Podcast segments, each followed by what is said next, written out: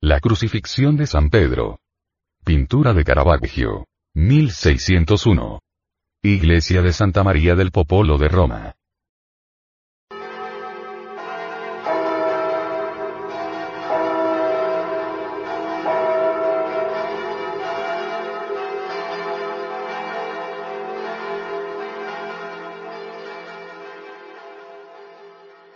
La crucifixión de San Pedro, del pintor barroco Michelangelo Caravaggio es una de las cumbres del barroco italiano.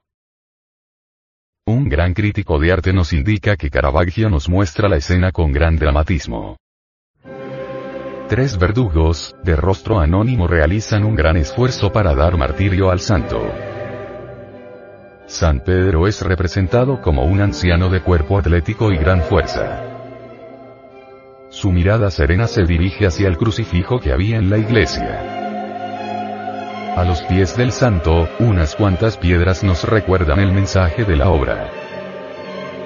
Cristo dijo a San Pedro, Tú eres Pedro y sobre esta piedra edificaré mi iglesia. La solidez de la piedra y la fuerza espiritual del santo, como pilar de la iglesia son relacionados. Los esbirros romanos tiran con fuerza, hacen palanca, se observa el trabajo, pero a la vez la vulgaridad con la que el pintor nos los quiere mostrar.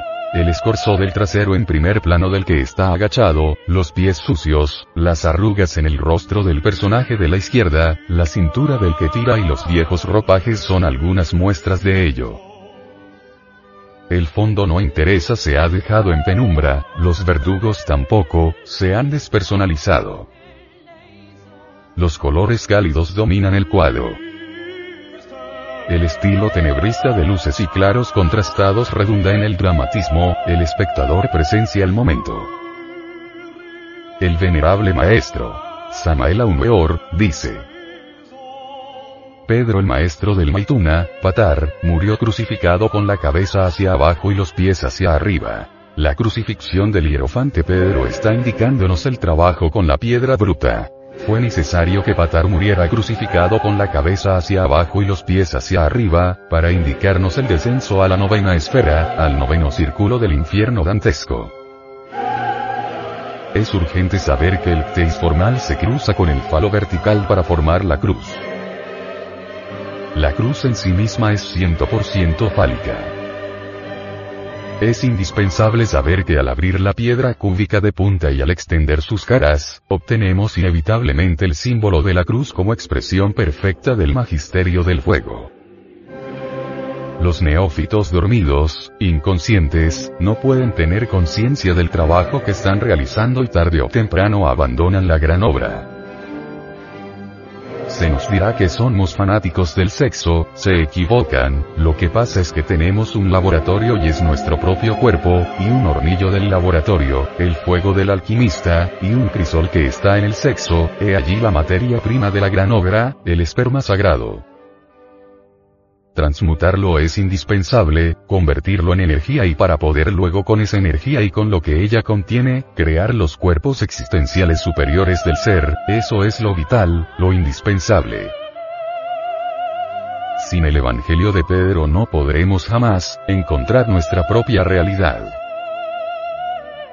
Sin el conocimiento y práctica en la novena esfera, nadie podrá unirse al Padre que está en secreto, solo así encontraremos nuestra verdadera imagen, nuestros auténticos valores y nuestra real identidad.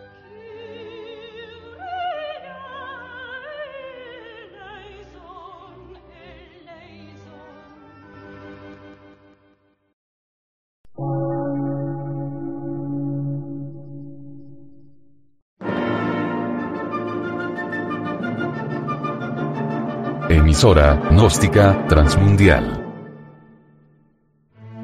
Por una nueva civilización y una nueva cultura, sobre la faz de la Tierra.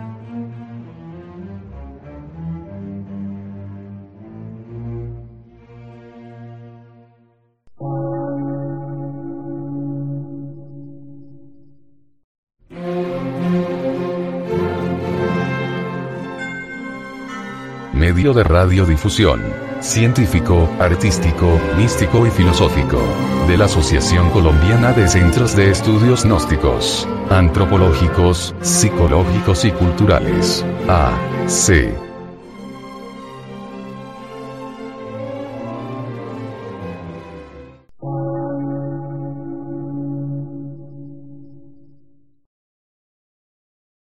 Lectura en movimiento. Difusión sin fronteras.